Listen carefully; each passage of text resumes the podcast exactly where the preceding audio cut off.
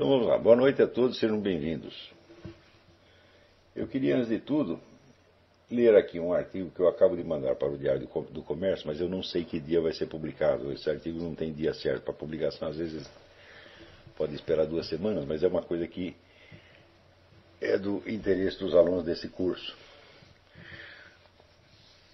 O artigo chama-se Como tornar-se um gostosão intelectual. O grande benefício social das filosofias prontas é que basta aderir a uma delas da boca para fora, sem mesmo precisar conhecê-la, e instantaneamente o cidadão se eleva ao estatuto de fiscal das filosofias alheias, com direito a julgá-las ex cátedra e então sentir-se lindo, maravilhoso, um perfeito gostosão intelectual. Três correntes de pensamento, por serem as mais citadas na mídia, com a admirável brevidade dos escritos jornalísticos, e também porque a classe dos professores universitários não as ignora de tudo, têm sido no Brasil as mais frequentadas por aquelas criaturas que aí encontram o reconforto de uma prótese cultural capaz de dar, a baixo preço, uma aparência de solidez às suas vacilantes identidades pessoais, roídas na base por um pai relapso e uma mãe opressora, ou vice-versa. São essas correntes. Primeiro, o marxismo, compreendido no seu sentido mais elástico, que não implica nenhum contato, nem mesmo manual com as obras de Karl Marx, dando-se por satisfeito, no mais das vezes, com o vago e delicioso sentimento de pertinência à parte mais progressista e iluminada da espécie humana, adquirido na prática assídua de greves estudantis e na frequentação diuturna de rodinhas de violão. B. O aristotélico tomismo sem Aristóteles nem Tomás, que ninguém é de ferro. Para tornar-se autoridade na matéria, vá até a paróquia mais próxima, confessem os pecados quaisquer, não os piores, é claro, e saia falando mal dos protestantes, dos judeus e dos esquisitões como eu. Isso vale por um PhD em filosofia escolástica pela Universidade de Navarra. C. O liberalismo iluminista, materialista, cientificista, no qual se pode adquirir uma formação completa mediante o dicionário filosófico de Voltaire mais alguns capítulos seletos de A Sociedade Aberta e Seus Inimigos, de Sir Karl Popper, e uma ou duas entrevistas do Dr. Richard Dawkins no YouTube. Uma quarta corrente de ideias é a dos tradicionalistas guenonianos, evolianos e dugnianos, mas ela é bem menos popular que as outras três, porque seus membros praticam o segredo iniciático, que consiste em esconder-se debaixo da cama com medo do Kali Yuga e jamais ser visto em parte alguma, nisto residindo precisamente o ritual de ingresso, de ingresso nessa comunidade de elite. Qualquer pessoa de inteligência mediana, inferior ou nula pode se inscrever nos quadros de uma dessas quatro militâncias mediante simples declaração escrita, oral ou mental e transfigurar-se imediatamente em seu porta-voz autorizadíssimo passando a verberar os adversários reais ou irreais das ditas cujas, com palavras de fogo, desferidas quais mortíferos petardos celestes, desde os cimos imortais do Orkut e do Facebook. O imprudente que não tenha tido a oportunidade ou desejo de dissolver a sua individualidade pensante num desses grupos de referência, ou que sinta a natural dificuldade humana diz reduzir sua experiência do mundo às fórmulas mais simplórias e autoprobantes, que neles se cultivam sob o nome de filosofia, de teologia, de ciência ou de sabedoria esotérica, será inelutavelmente chamado de fascista pelo primeiro, de herético pelo segundo, de fanático religioso pelo terceiro e de profano pelo quarto. Feito isso, os membros de cada uma das agremiações se cumprimentarão efusivamente, celebrando a vitória da solidariedade comunitária sobre a intolerável pretensão individual de investigar a verdade da situação concreta. Isso aqui, minha gente, parece gozação, mas não é. Isso é a descrição literal do que se observa nesse país. Existem essas quatro, né, esses quatro clubes, e a vida intelectual consiste em você se inscrever numa delas e sentir solidário com outras pessoas, né, e naturalmente hostil a outros, a outros grupos, e sair julgando tudo conforme a adequação maior ou menor do, daquilo que você leu, ouviu, às exigências do grupo respectivo. Ou seja, toda a atividade intelectual se reduziu a, uma, a uma, um trabalho classificatório. Quer dizer, você classifica as ideias né, de acordo com a sua distância maior ou menor daquilo que o seu grupo de referência, os seus amigos, né, considera o certo. Agora, acontece o seguinte: o que em geral as pessoas não percebem é que a concordância de uma proposição ou de, de uma ideia com uma determinada escola de pensamento não tem absolutamente nada, nada, nada a ver com a realidade das coisas. É uma, vamos dizer, conferir isso é uma atividade puramente verbal, é uma questão semântica. Quer dizer, você tem aqui um escrito, né? e aqui você tem outro escrito. E você vê se o que este aqui está dizendo confere com o que este aqui está dizendo. Né? Por exemplo, se aqui está escrito: os jacarés voam de costas. Né? E aqui está escrito: de costas voam os jacarés. Eu, né, sou sendo capaz de fazer uma interpretação profunda, percebo que a ordem das palavras não afeta seu significado, então digo: é, está de acordo. O que, que esta atividade tem a ver com a veracidade ou falsidade do que está dito? Absolutamente nada. Nada, nada, nada, nada, nada. Ou seja, a concordância entre aparências de significado e a sua devida verificação é tudo o que se faz no Brasil de hoje com o nome de atividade intelectual. Isso se faz nas universidades, se faz na, na imprensa dita cultural, né?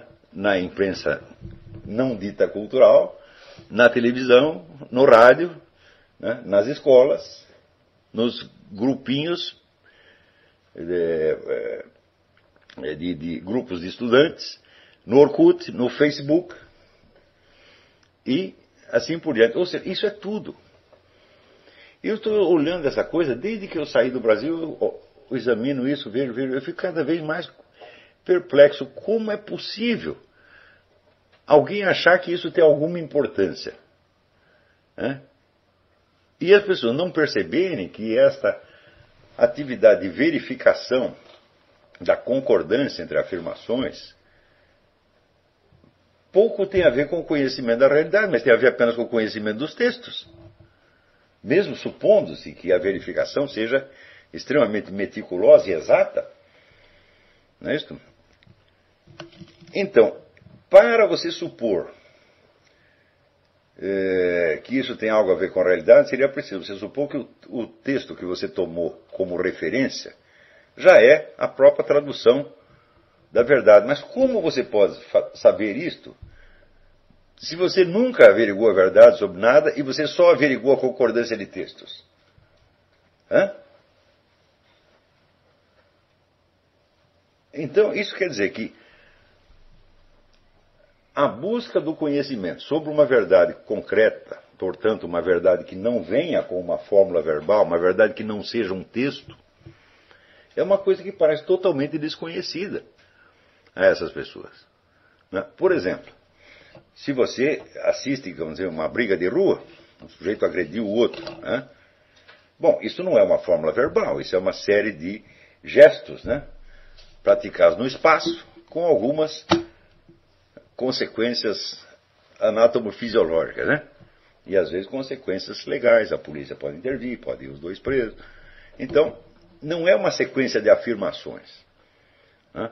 Para você simplesmente contar isso aí, descrever isso rapidamente para uma outra pessoa, você precisa mobilizar todo um sistema de equivalências que você já sabe que é imperfeito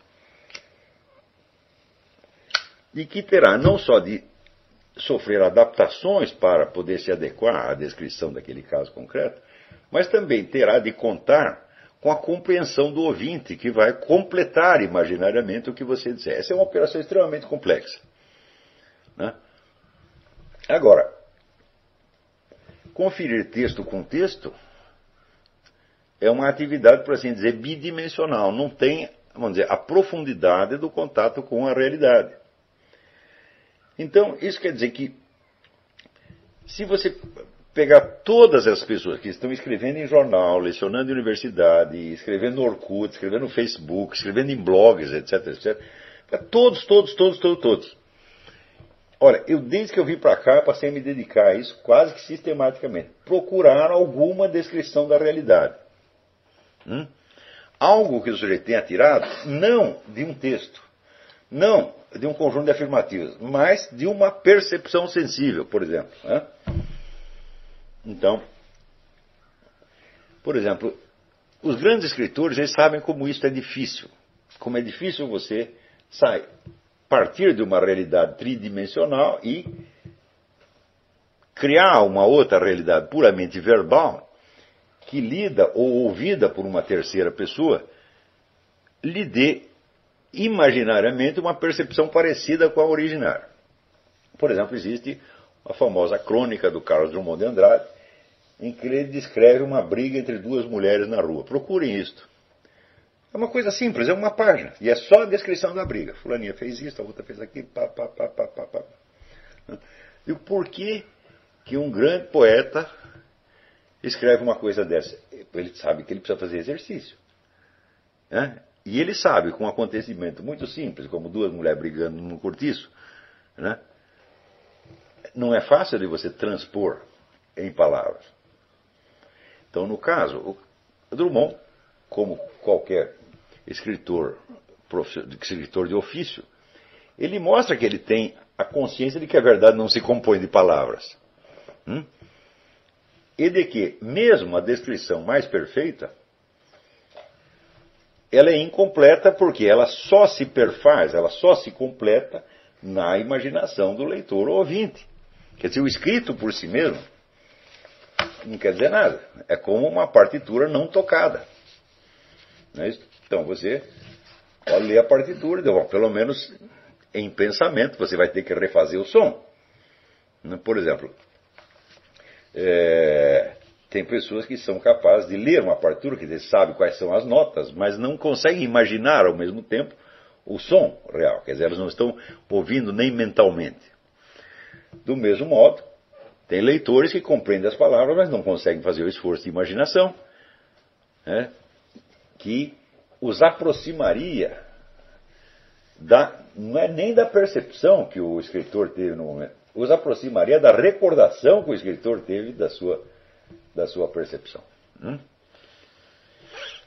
Então, a falta de consciência da distância entre as palavras e os fatos demonstra um nível de alfabetização muitíssimo baixo. Hum? Porque, num primeiro momento, as palavras que você está aprendendo na escola, ou que sua mãe está te ensinando, aparecem para você como se fosse um jogo ou uma disciplina. E você tem que aprender, vamos dizer, as regras dessa disciplina. Essas regras são, em si mesmas, são um fato da realidade. Hum? É uma coisa que existe.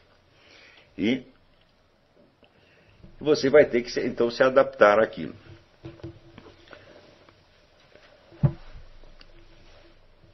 Então, Nesse primeiro momento, a conexão de palavra e coisa nem mesmo existe. Ela não precisa existir. Porque a simples atividade de você aprender, vamos dizer, o uso das palavras já é tudo. Quer dizer que a possibilidade, digamos, de uma, de uma fala mais exata ou menos exata, no sentido de amoldar-se à realidade, não existe. Durante muitos anos não existe. Quer dizer, o aprender a falar é em si vamos dizer, uma atividade que consome a atenção da criança.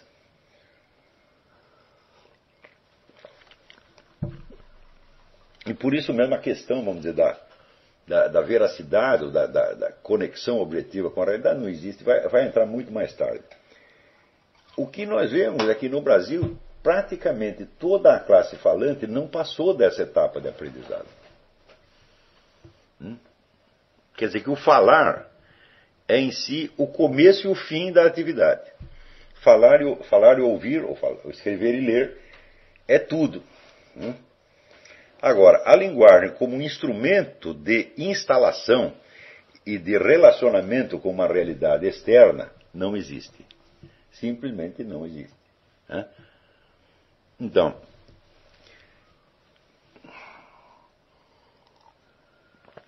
eles são como um sujeito que recebesse o seu extrato bancário e visse lá o saldo em vermelho e não compreendesse que isto equivale a uma falta de dinheiro, a um débito que ele tem no banco.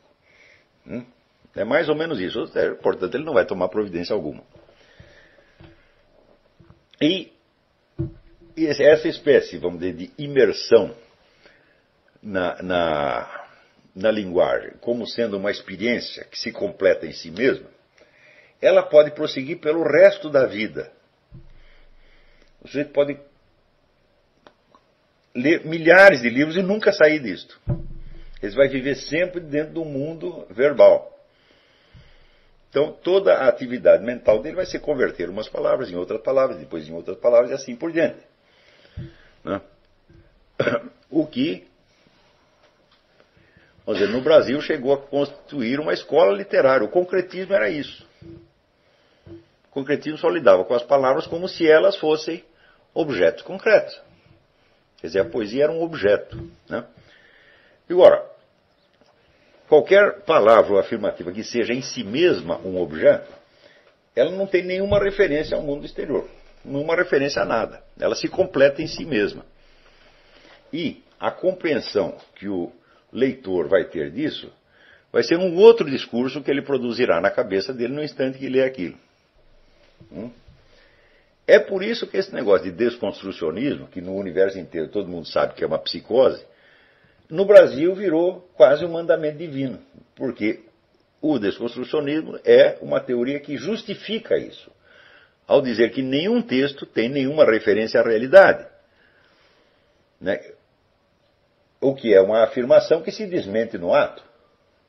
Porque se nenhum texto tem uma afirmação, tem uma relação com a realidade, um texto também não pode se referir a outro texto, porque texto não existe em si mesmo. Texto só existe quando é impresso num treco chamado papel. Né?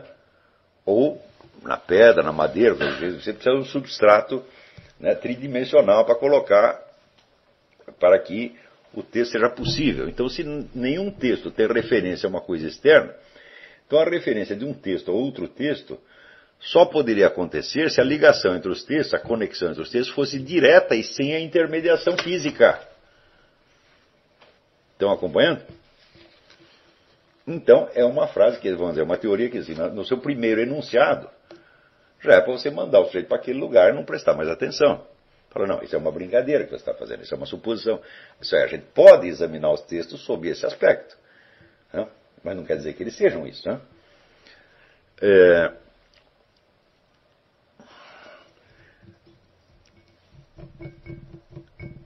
Mais ainda, a identidade verbal dos vários grupos, ou seja, a capacidade que eles têm de repetir as mesmas frases ou frases parecidas, ou até de fazer certas variações em torno das mesmas frases, fornece aos indivíduos que ingressam nesses grupos um reforço social e psicológico e uma espécie de identidade. Quer dizer, as pessoas se elas passam a achar que elas são aquilo.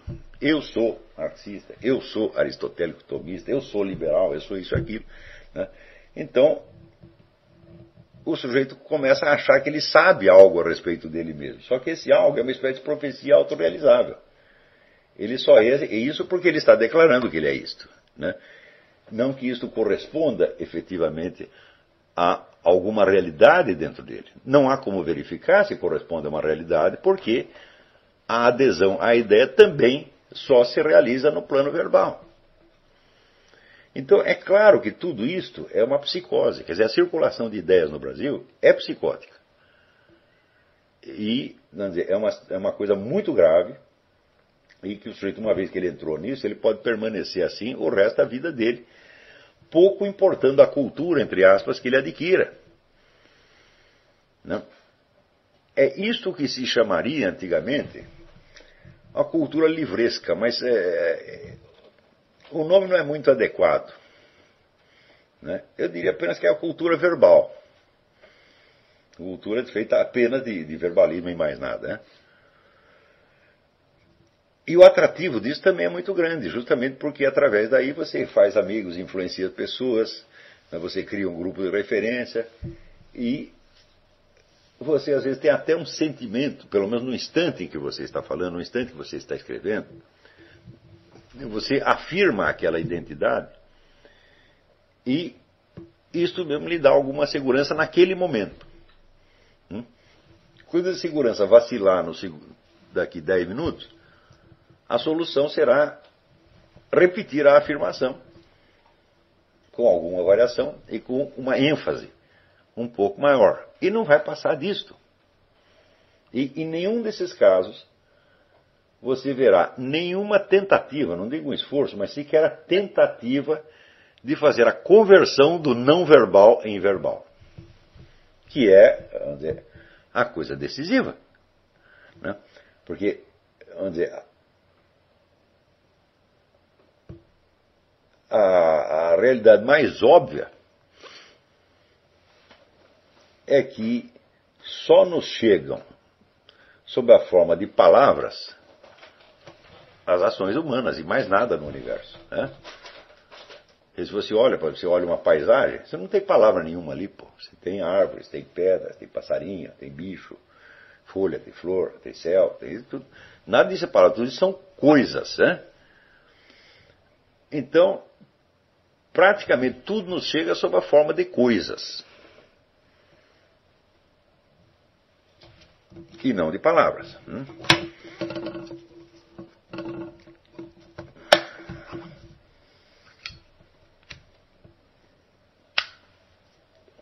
Agora, isso eu estou descrevendo aqui um fenômeno brasileiro, mas nós podemos investigar isso sob um ponto de vista mais filosófico e perguntar como é possível este fenômeno. Hum? Qual é o fundamento, por assim dizer, antropológico desta possibilidade que se realiza, vamos dizer, de uma maneira mais nítida e com uma amostragem maior no Brasil? O que que possibilita, vamos dizer, que as palavras e a mera troca de palavras possam manter as pessoas ocupadas anos a fio, sem que nunca, nunca, nunca, nunca haja uma tentativa de ir além do que já está verbalizado. Porque é claro que se a atividade mental se reduz à troca de fórmulas verbais, então isso aí vai ser uma coisa tremendamente repetitiva, porque não existe o ingresso de nenhum elemento extraverbal que possa enriquecer a realidade, enriquecer nem mesmo o vocabulário. Não é isso? Então, você dizer que se todo mundo tivesse procedido como os brasileiros desde o início dos tempos, né, as pessoas ainda estariam dizendo a mesma coisa que as mesmas coisas que o homem de Neandertal dizia nas suas cavernas. Porque o repertório verbal, uma vez formado, ele é repetitivo. Se não houver elementos do mundo exterior né, que exijam, vamos dizer, que forcem a linguagem a se ampliar e a se modificar e a se aprofundar para dizer coisas que não tinha dito antes, então a linguagem estabiliza e você continua eternamente dizendo as mesmas coisas. Existem culturas inteiras que foram assim, só que elas eram assim com um propósito. Por exemplo, a educação chinesa, durante muitos séculos, consistia em você simplesmente imitar modelos verbais considerados perfeitos. Hum? Então ninguém tentava dizer nada de novo, não havia nenhuma experiência humana nova, você sempre dizia as mesmas coisas, tentando dizer da, da mais ou menos da mesma maneira.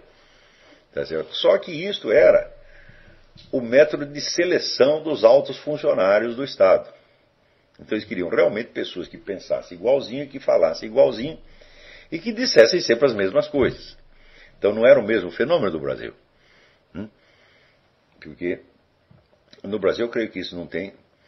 É, nenhum, o Estado ainda não, não aprendeu a se aproveitar disso e não creio que exista nenhuma função nesse negócio. É simplesmente um hábito, um cacuete mental brasileiro. E eu notei, por exemplo, que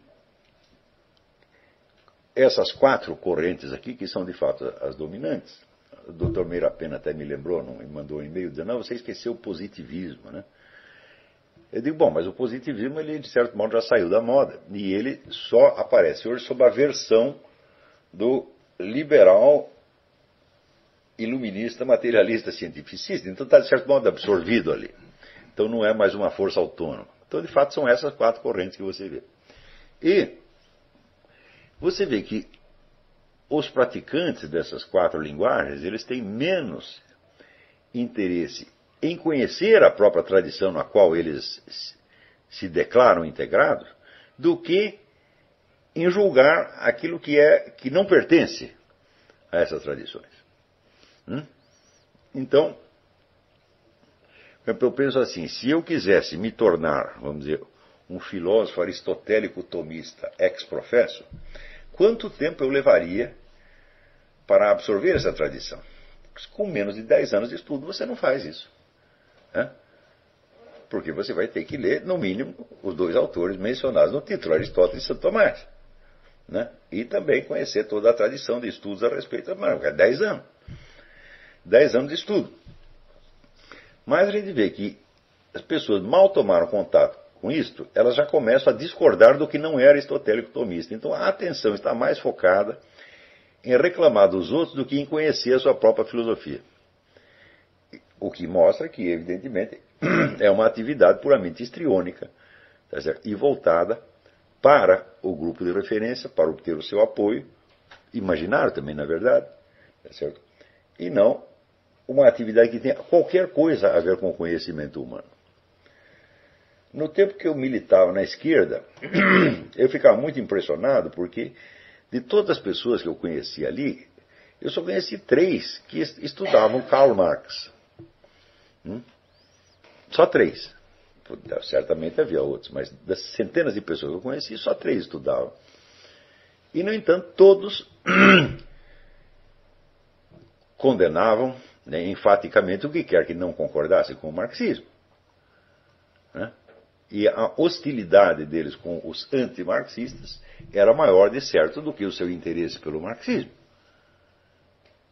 Então, ali eu comecei a perceber como funciona esse negócio de grupo de referência. Mas é claro que isso tudo é uma perversão, é uma doença. E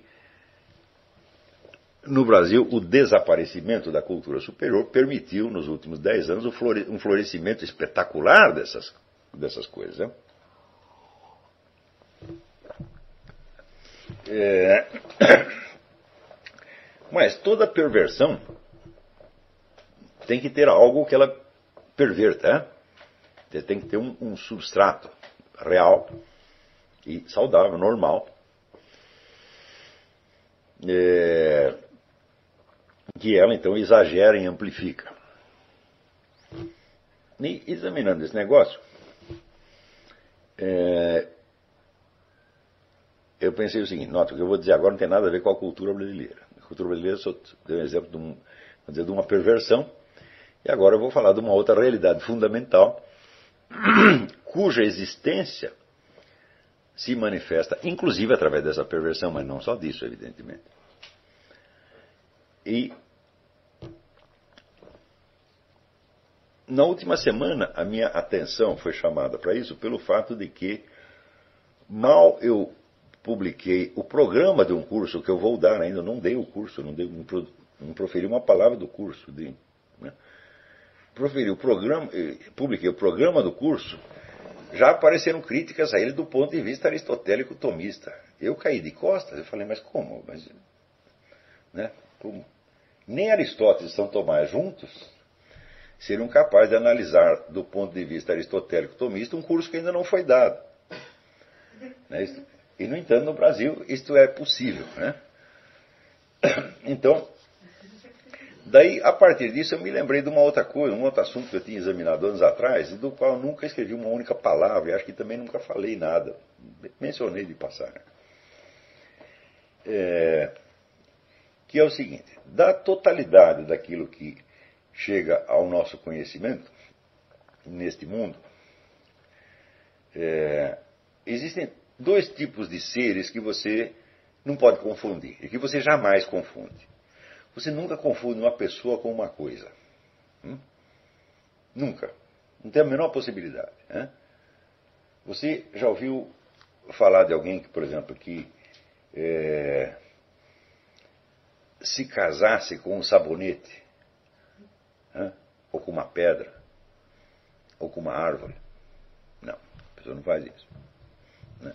O que conversasse né, com um sabonete, com um copo d'água, né, com uma mesa, né, com uma árvore. Se você fizer isso, você diz que ele não está bom da cabeça. E você sabe que essa atividade dele não tem funcionalidade alguma. Né? Se ele, por exemplo, ele conversar com uma árvore, né? ele vai ter que fornecer as suas falas e também as da árvore. Portanto, é uma conversa que ele está tendo com ele mesmo, fingindo que ele é a árvore. Né? Então, isso quer dizer que a confusão entre gente e coisa, ela simplesmente não existe na prática. Ela pode acontecer, vamos dizer, como confusão, como patologia, desde que não tenha nenhuma funcionalidade e desde que a pessoa não comece a agir seriamente em função daquilo. Tá certo? É, pode existir, vamos dizer, alegorias, onde você faz as árvores falarem, né, faz as pedras falarem, etc, etc. Mas, exatamente, isso só funciona na alegoria. Você não vai levar isso à prática. Não é isso? Existe, evidentemente, também entre os homens e as coisas, existe um terceiro tipo de seres que são os animais, que são os bichos, que eles têm algo de gente e algo de coisa. É? Então, são os intermediários. Né? E os intermediários se distribuem numa escala onde tem os bichos que mais parecem gente. Uns dizem que são os macacos, mas eu acho que são os cachorros. Né? Por isso que na Índia diz que os, os, cachorros e macacos se odeiam, né? porque são, são, concorrentes à, à, condição de seres humanos. Né? Então,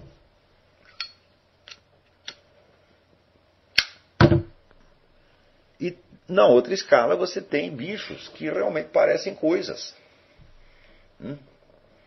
Tem alguns bichos que é difícil de você reconhecer um animal neles, mas o biólogo assegurará que são animais. Então,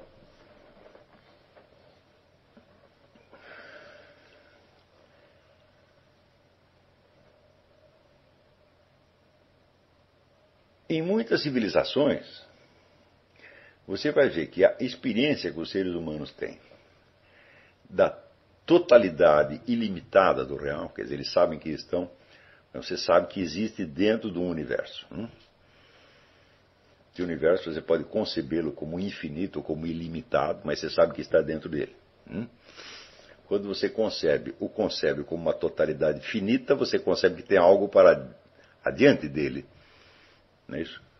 Como no, no modelo medieval, onde além das esfera das estrelas fixas, você tinha a esfera dos anjos, e você ia subindo até chegar no trono divino, que talvez era infinito. Né?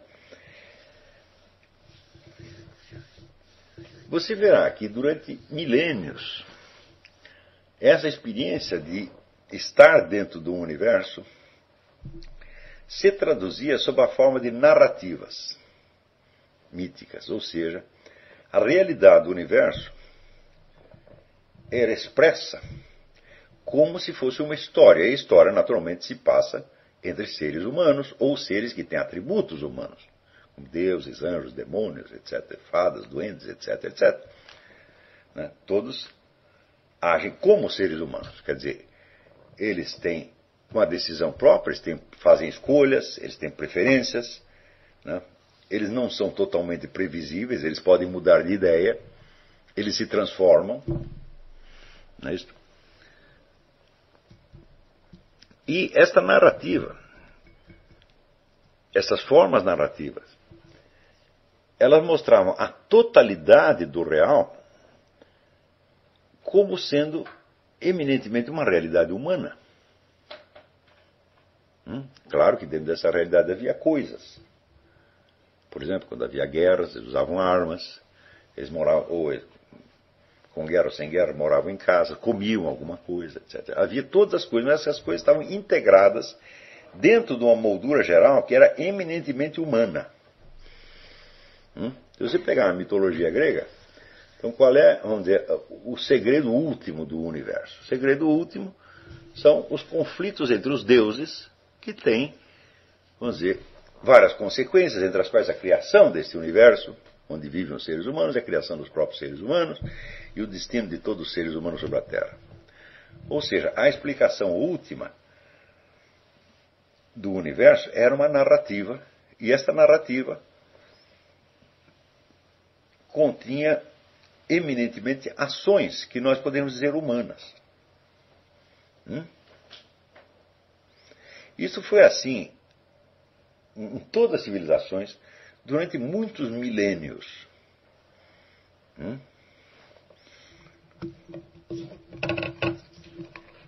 Foi na Grécia que os camaradas decidiram tentar buscar um outro tipo, vamos dizer, de expressão da realidade última, que se cristalizasse não numa narrativa, mas em afirmações sobre o ser. Hum? Então, você passou da narrativa, que era, evidentemente, a narrativa é no passado, você passou do passado, tempo passado, para o tempo presente. Mas não o presente temporal, e sim o presente eterno, o presente perpétuo. Né? Quando Parmênides diz o ser é e o ser não é, não faz sentido você perguntar quando foi isso. Né? Então, está buscando expressar não uma narrativa, mas aquilo que há de constante dentro da própria narrativa, constante e imutável dentro da própria narrativa. Hum?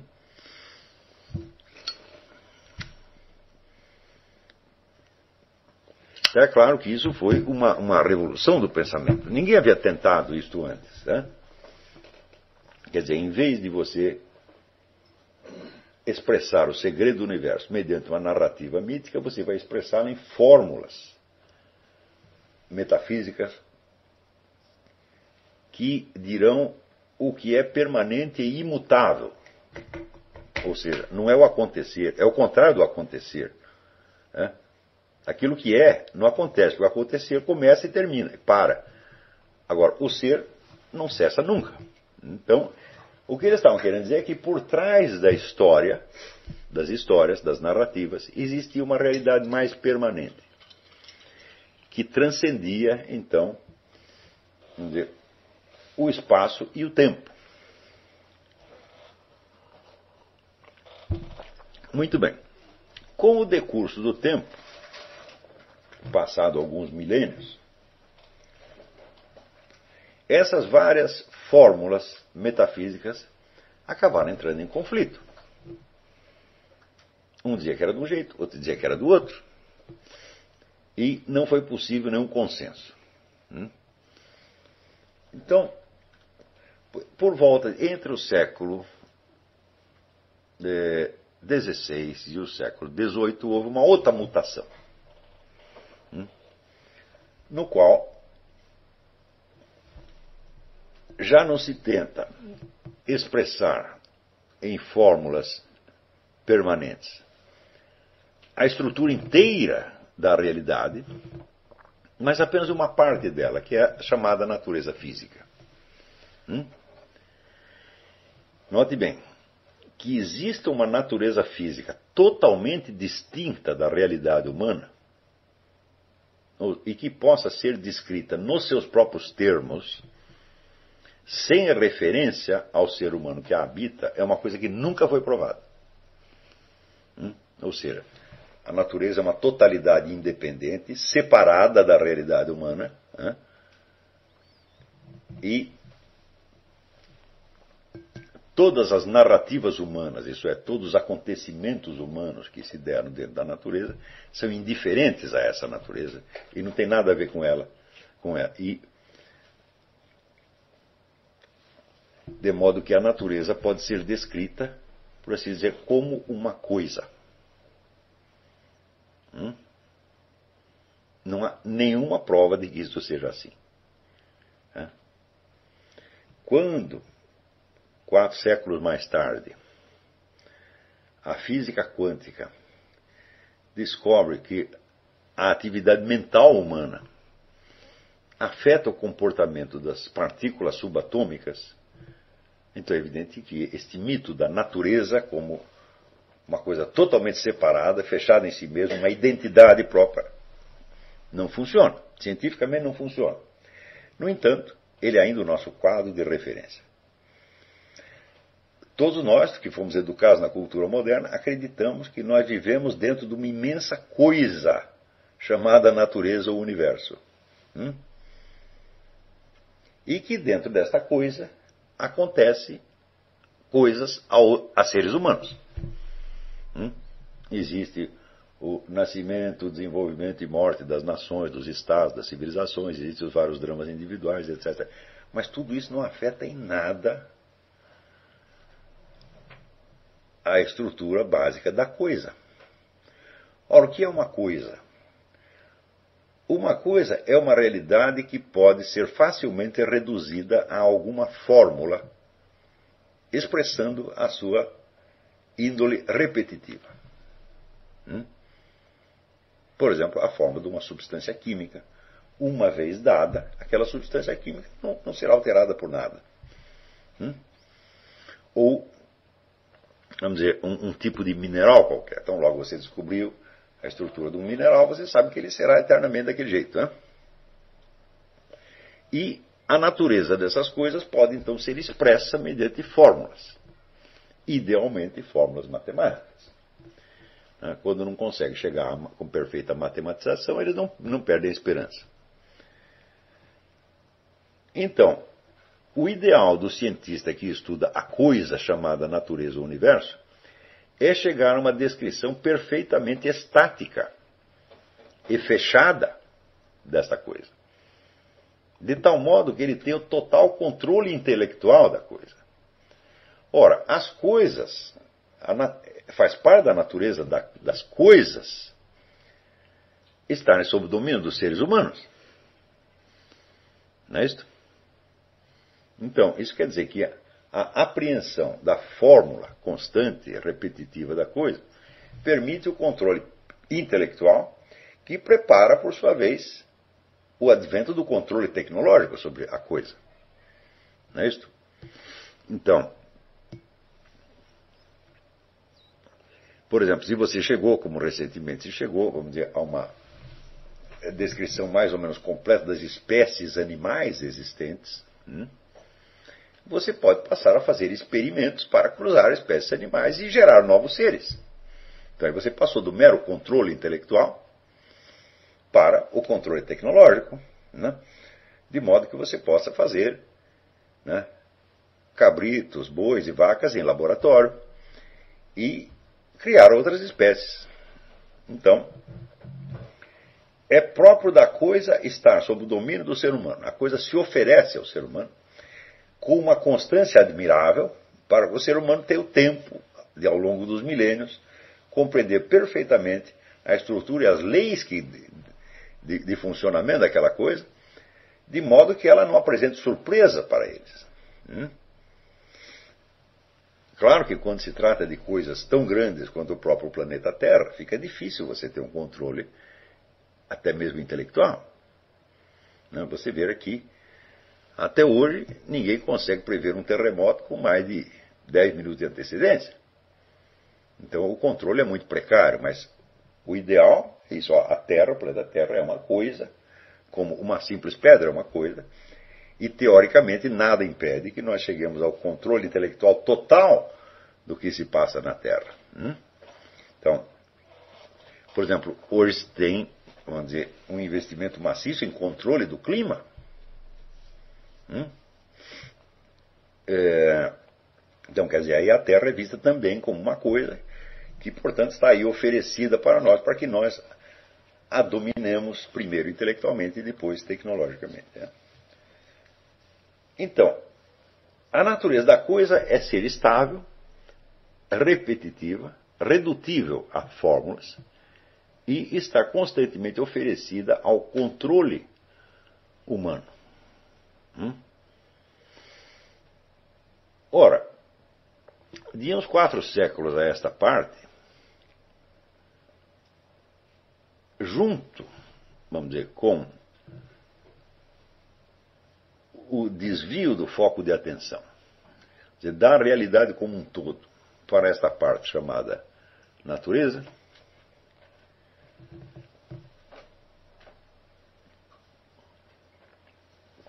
veio também sutilmente a tendência a acreditar que a totalidade da realidade tem a natureza de uma coisa. Hã? E não a natureza de uma história humana. Hum? Isso quer dizer que a ideia de que a ciência pode chegar a uma explicação global da realidade supõe que a realidade como um todo é uma coisa. É? Então, nenhum cientista pensaria, hoje em dia, em tentar apreender a natureza inteira da realidade sob a forma de uma história humana, de um mito, por exemplo. Né? Ora, qual é a prova de que a totalidade do real tem a estrutura de uma coisa e não a estrutura de uma existência humana? Não existe nenhuma prova disso. Nada. Zero, zero, zero, zero, zero, zero, zero.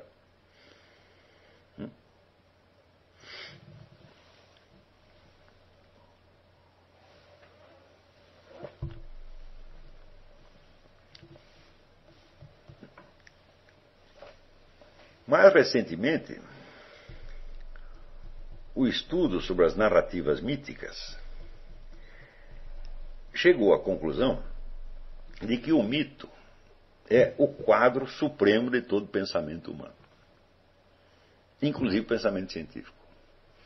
Ou seja, o pensamento mítico não pode ser superado, porque não existe nenhum mais amplo do que ele.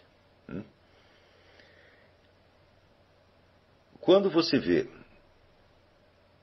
por exemplo, o que, que a ciência pode fazer em matéria de explicação total da realidade? Hum? Ela pode explicar, ou acha que pode explicar, a origem da matéria. Hum? Mas como eu já expliquei para vocês aulas atrás, se houve uma origem da matéria, é porque houve forças causais capazes de produzi-la. E essas forças não podem ter sido um nada. Então, isso quer dizer que se houve a origem da matéria bilhões de anos atrás, é porque antes da origem da matéria havia forças de duração infinitamente maior do que todo o universo material que já estavam lá, presentes. E essas forças não são nada. Isso quer dizer que a pergunta pela origem do ser não pode ser compreendida em termos científicos. Hum? O que só pode ser compreendido em termos científicos, aquilo que é abrangido pelos métodos das mesmas ciências. Hum? E o máximo de amplitude que a ciência pode alcançar é a origem da matéria. Né? Se você perguntar, mas de onde vieram as forças? Ah, aí já abre-se um abismo imensurável. Hum? E esse abismo imensurável onde se desenrola a história das forças anteriores ao advento da própria matéria e do universo onde vivemos, é precisamente o mundo mitológico. Hum? Então, quando você abre a Bíblia e diz, no princípio Deus criou o céu e a terra. Eu digo, epa, peraí. Mas e, se ele não estava nem no céu nem na terra, que ele criou. Isso quer dizer que a existência dele é anterior ao céu e à terra e abrange o céu e a terra. Hum? Então, o mundo da origem do ser só é acessível ao pensamento mitológico. E o pensamento mitológico conta tudo sob a forma de uma narrativa de fatos que se sucederam, não entre coisas, né? não foi assim um átomo de X coisa que misturou com um átomo de outra coisa, não foi isso. Eram ações entre forças perfeitamente conscientes de si mesmas. Forças dotadas de identidade, de liberdade de ação, de capacidade de escolha, né? como, por exemplo, se conta dizer, a, a rebelião dos anjos. Né? Quer dizer que se os anjos se rebelaram contra Deus, é porque eles tinham a capacidade de escolha. E, portanto, não eram coisas, não é? Não, não agiam como coisas, mas como gente. Então, esta concepção antropomórfica do universo jamais pode ser superada porque ela abrange e contém a concepção coisomórfica do universo. Hum? Ou seja, a explicação do universo como coisa pressupõe uma explicação anterior, que não pode ser nem sequer pensada nos mesmos termos da explicação de um universo de coisas, de um universo coisa. Estão entendendo?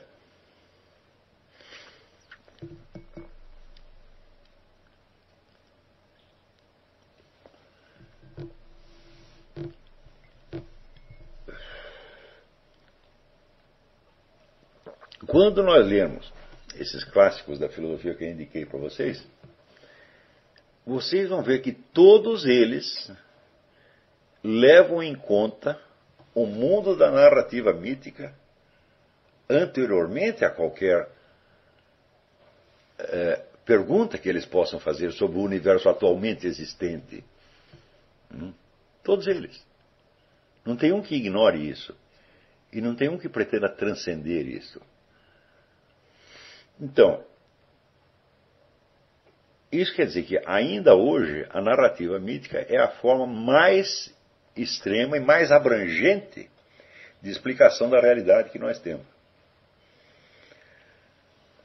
Você veja, quando você lê essas narrativas de pessoas que estiveram clinicamente mortas, né, elas vão a uma outra dimensão de realidade e voltam contando alguma coisa.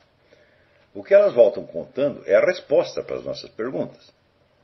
Mas a resposta não toma forma de uma fórmula científica. Jamais. Toma a forma do quê? De uma narrativa.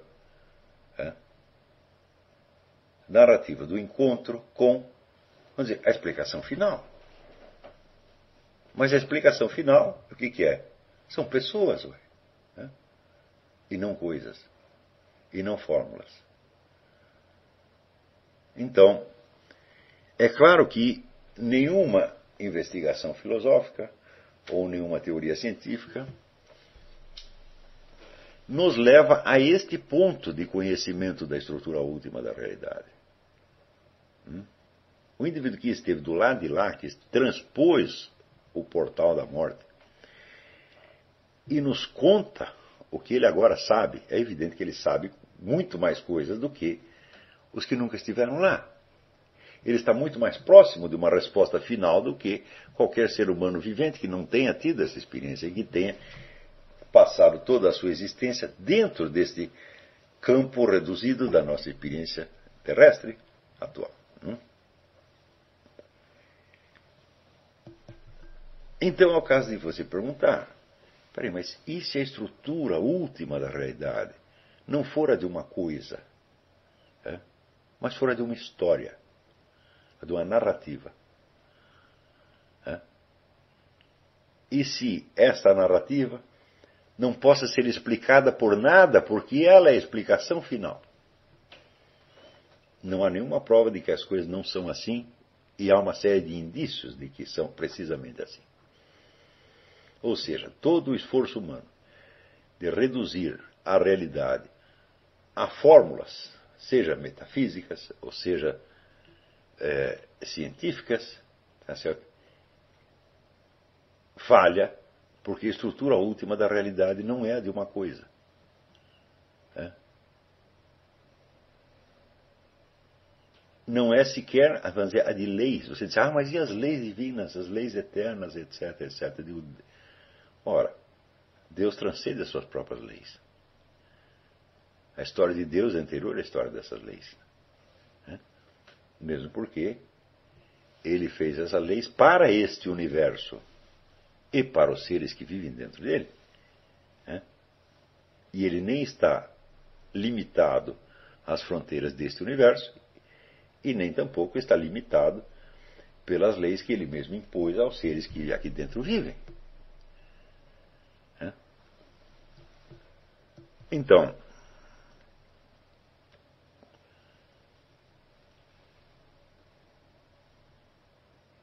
Esta, esta teoria da natureza narrativa da realidade, ela por si mesma, ela basta para explicar por que a atividade mental mais constante e mais disseminada do universo é contar histórias.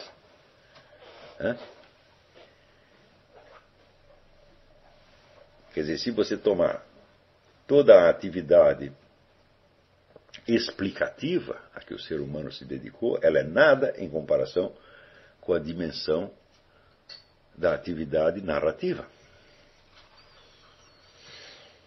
Note bem que a própria ciência da natureza, a maior aproximação que ela consegue de uma explicação última é também uma narrativa. Né? A narrativa do Big Bang. O Big Bang é algo que aconteceu, que aconteceu uma vez só.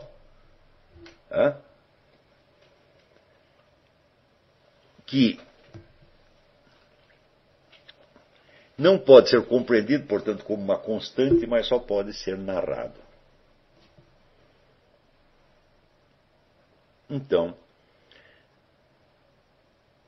você vê aqui a civilização moderna, ela criou esta ilusão de que nós vivemos dentro de uma coisa hum?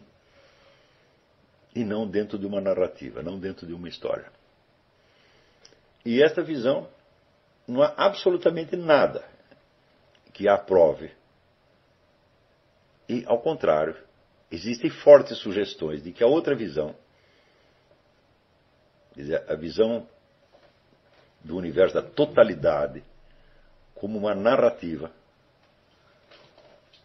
é muito mais viável. Hum?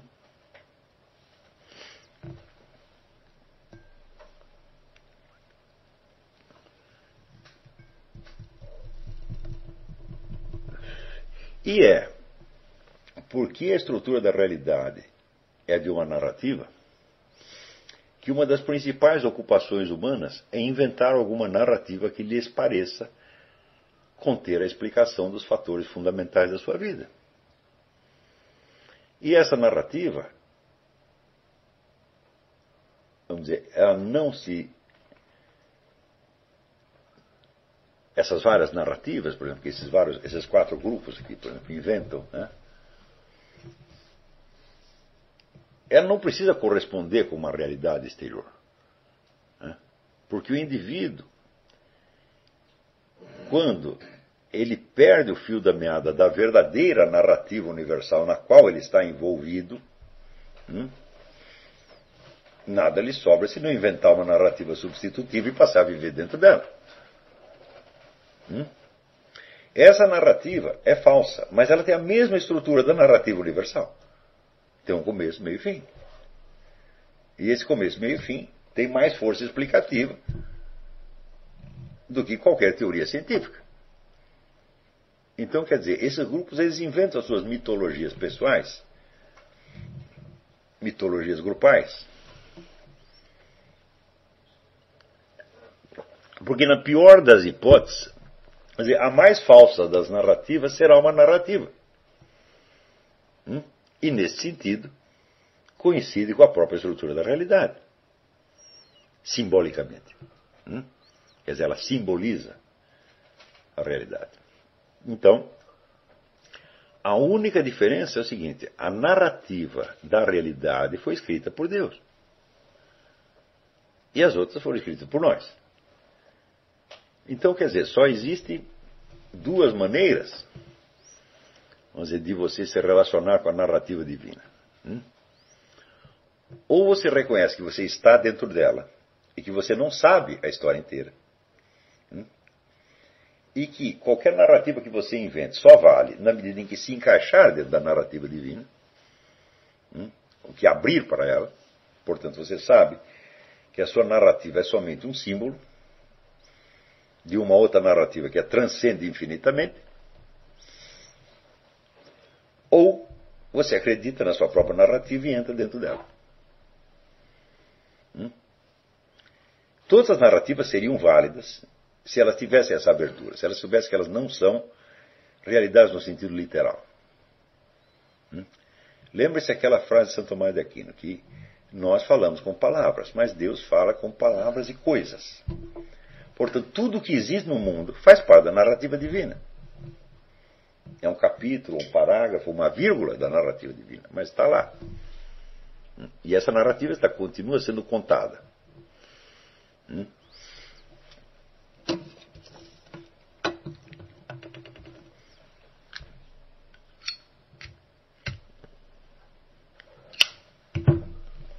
Então quer dizer que aí nós podemos usar, né, a, a distinção foi feita pelo Northrop Frye. Existem mitos e existem fábulas. Hum? O mito é apenas um símbolo autoconsciente da narrativa divina. Hum? Uma fábula é uma história que acredita em si mesma. Ela pode funcionar enquanto símbolo também, na medida em que ela contenha a consciência da sua própria limitação e do seu caráter simbólico. Mas quando ela se pretende, literal, pretende ser uma verdade literal, aí ela se torna falsa no mesmo instante. Por exemplo, a história da luta de classes. Hum? Bom, como um mito, ela pode funcionar. Hum? Vamos dizer, a luta entre os ricos e os pobres pode simbolizar a luta entre os anjos e os demônios, e né, entre os santos e os danados, e assim por diante. Portanto, ela pode se integrar na narrativa divina como símbolo. Mas se você acreditar que ela é literalmente a verdade, ela se torna falsa no mesmo instante. E, do mesmo modo, né, a narrativa do Big Bang. Hum, o Big Bang bom, pode ser uma imagem mais ou menos adequada da criação do mundo ex nihilo. O mundo foi criado do nada, mas não por um nada. Do nada quer dizer que não havia uma matéria antes, mas havia a força de criar a matéria. Hã? Então, nesse sentido, o Big Bang pode ser aceito como verdadeiro ou como falso, indiferentemente, desde que ele é um símbolo, e como todo símbolo, ele é verdadeiro em alguns sentidos e falso em outros. E dizer, a necessidade humana das narrativas é determinada pela própria estrutura da realidade.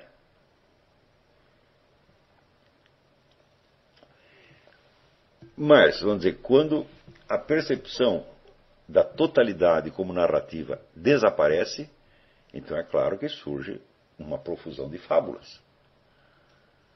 Não é isto? Fábulas literárias, científicas, cinematográficas, sociológicas, históricas, etc, etc, etc. Onde o, o ser humano, o indivíduo humano, ou o grupo humano, acredita que ele é o narrador, quando ele não é, ele é um personagem. Hum?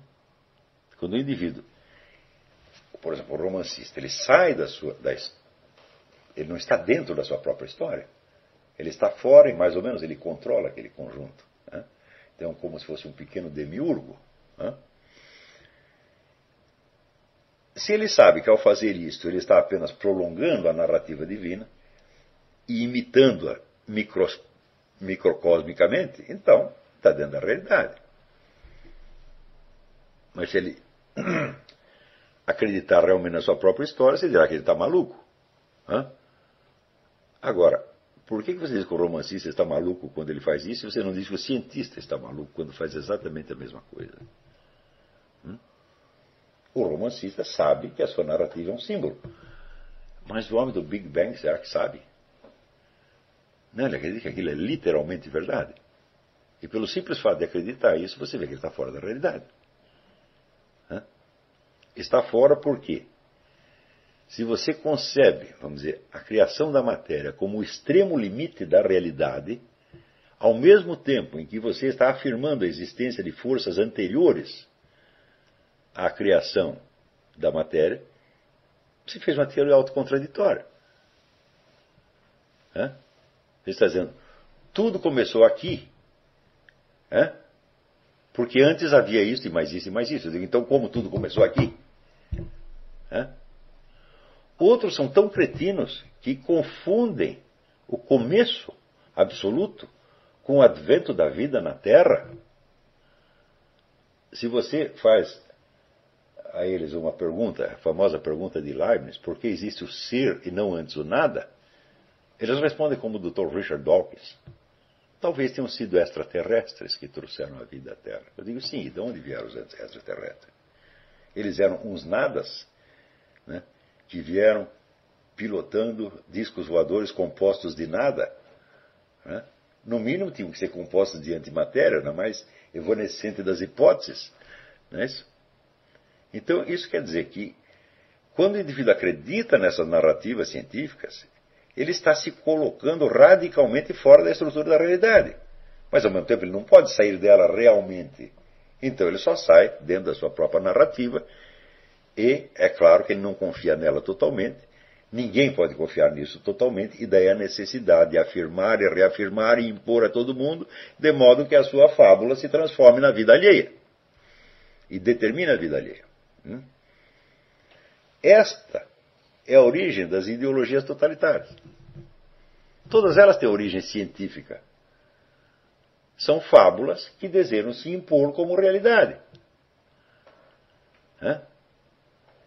E esta também, vamos dizer, muito mais remotamente, é a origem dessas pequenas mitologias grupais que você observa num país periférico, né? um lugar que não tem importância nenhuma.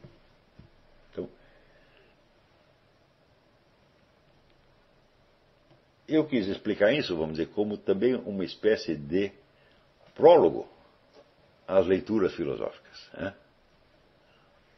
Então, nenhum filósofo que se preza leva a sua própria filosofia a sério até o fim. Hum? Ele sabe que aquilo é simbólico. Hum? Porque se ele pretender que aquilo é a própria estrutura, então naturalmente ele se colocou fora da estrutura e a abrangeu intelectualmente. Então ele é o demiurgo agora. E se o sujeito fizer isso, ele não é mais um filósofo, ele é um maluco. Né? Então, você vai ver que os grandes filósofos, Platão, Aristóteles, Leibniz, sempre sabem que estão trabalhando dentro de uma estrutura mítica que eles mesmos não compreendem, mas que os abrange. Né? E que é, vamos dizer, a própria história da totalidade da qual eles fazem parte. Né? Então, vamos fazer um intervalo, daqui a pouco nós voltamos.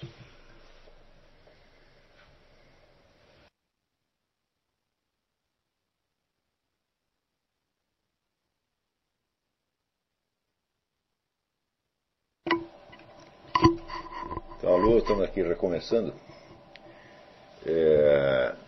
Olha, hoje queria pedir um, um favor especial a vocês, é, que me dispensasse de responder as perguntas e fazer a segunda parte da aula, porque eu estou mortalmente cansado.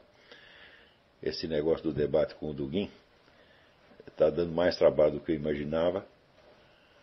Quer dizer, a, a imensidão de, de documentos que tem aparecido a respeito tem me dado muito trabalho. E, e hoje estou muito cansado, estou morrendo de sono. Se eu for dar aula agora, eu vou falar besteira. Então eu só vou responder uma coisa aqui, é, a pergunta da Marcela Andrade.